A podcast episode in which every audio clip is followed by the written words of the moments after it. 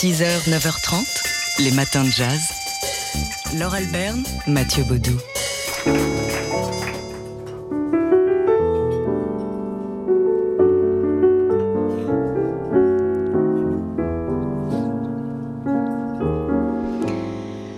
Imaginez si vous étiez là à écouter Kenny Barron. Kenny Barron, le pianiste qu'on entend sous nos voix et qui fête aujourd'hui son 77e anniversaire. Né le 9 juin 1943 à Philadelphie dans une famille de musiciens, c'est le frère d'un certain Bill Barron, saxophoniste.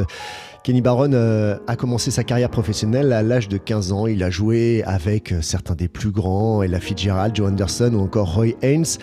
Après des débuts aux côtés de Dizzy Gillespie, entre 62 et 67, il cofonde un groupe hommage à Monk, Sphere, dans les années 80. Il enregistre aussi aux côtés de Stan Getz à la fin de cette même décennie. Alors, euh, Kenny Barron continue de jouer, d'enregistrer. Son dernier album est sorti en mars 2020 avec le bassiste Dave Holland.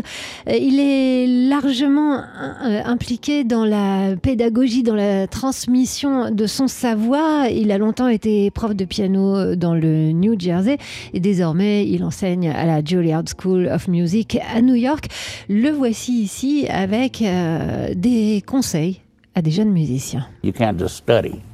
You know, you have to play in front of people. You have to play. On ne peut pas se contenter juste d'étudier, il faut jouer face à des gens, il faut jouer avec des gens plus forts que soi, voilà comment on apprend. Il est important de jouer, mais aussi d'écouter. Il faut apprendre en rencontrant des gens, en écoutant d'autres musiciens. On ne peut pas simplement rester assis dans sa chambre à étudier 24 heures sur 24. You gotta go and hear music. C'est la vie, la vie de la musique. Il faut y aller, aller parler aux musiciens et la plupart sont vraiment sympathiques en plus.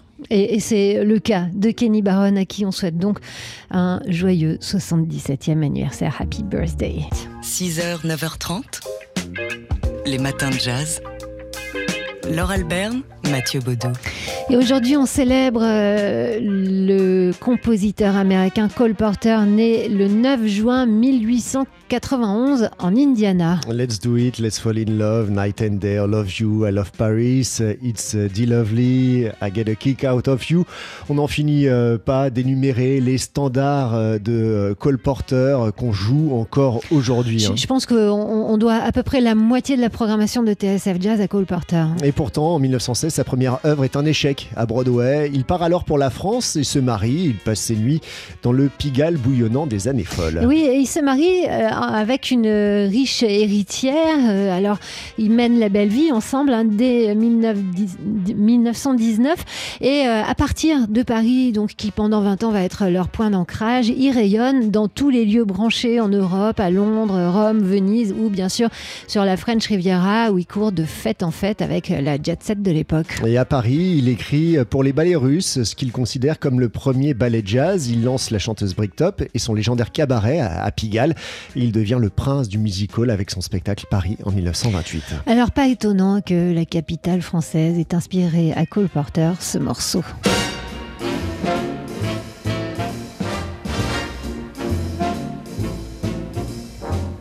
I love Paris in the springtime. I love Paris in the fall. I love Paris in the winter when it drizzles. I love Paris in the summer when it sizzles. I love Paris every moment,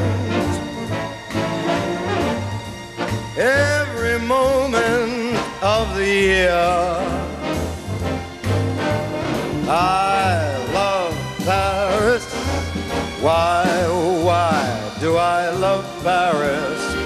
Because my love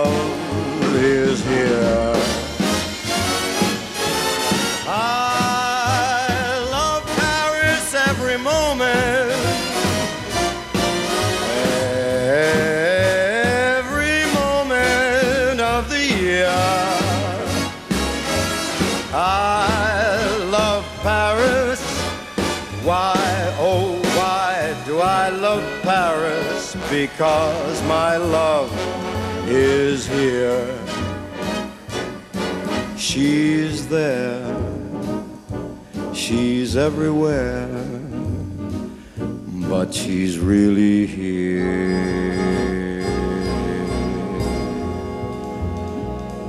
Frank Sinatra, I Love Paris, un thème de Cole Porter, né le 9 juin 1891. 6h, 9h30, les matins de jazz. Laure Alberne, Mathieu Baudou. Et c'est encore un sujet passionnant euh, qu'on a lu sur le site The Conversation, dont on vous parlait hier et qui contient plein de sujets euh, qui nous intéressent dans les matins de jazz.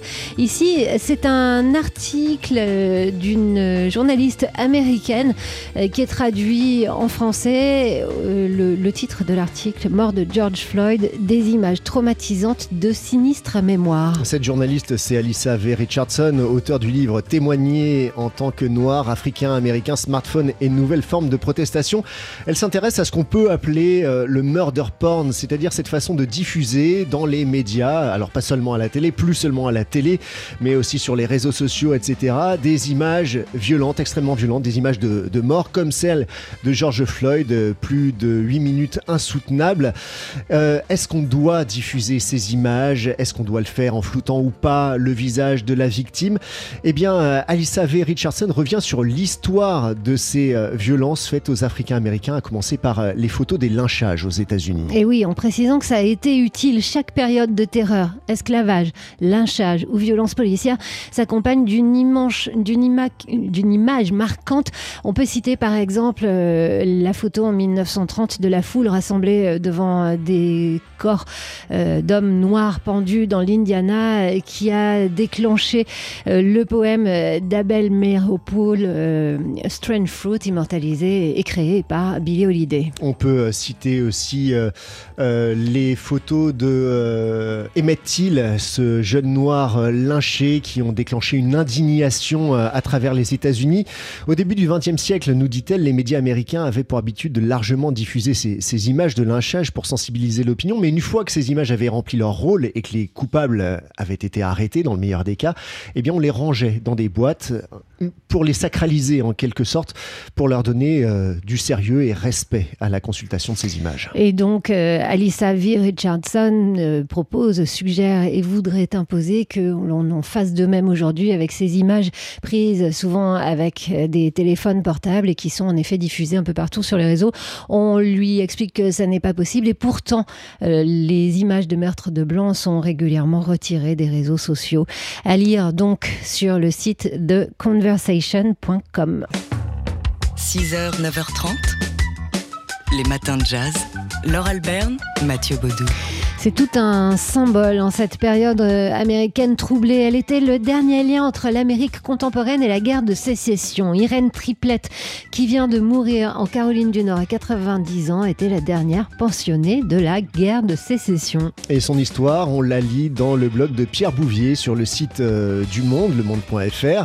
Elle touchait tous les mois, Irène Triplett, euh, 73,13 dollars de l'administration des, vétérans. C'était la récompense pour la défection de son père, Moses Triplett, du camp des sudistes avant la bataille de Gettysburg en 1863. Après la guerre, revenu chez lui, Moses Triplett en Caroline du Nord a été considéré comme un paria, un traître, mais il portait toujours un revolver à la ceinture et il n'hésitait pas à s'en servir. C'était un dur à cuire.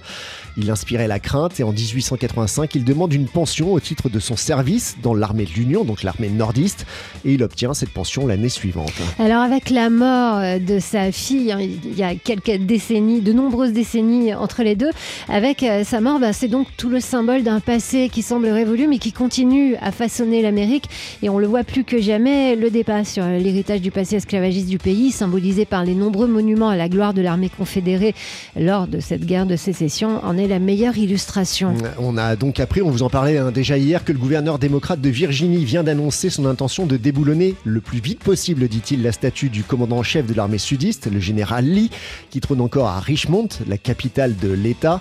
En 2020, écrit-il sur Twitter, nous ne pouvons plus honorer un système qui était basé sur l'achat et la vente d'êtres humains. Cette histoire d'Irène Triplett et de son père Moses, passé de l'armée sudiste à l'armée nordiste, vous pouvez donc la lire sur le site du Monde.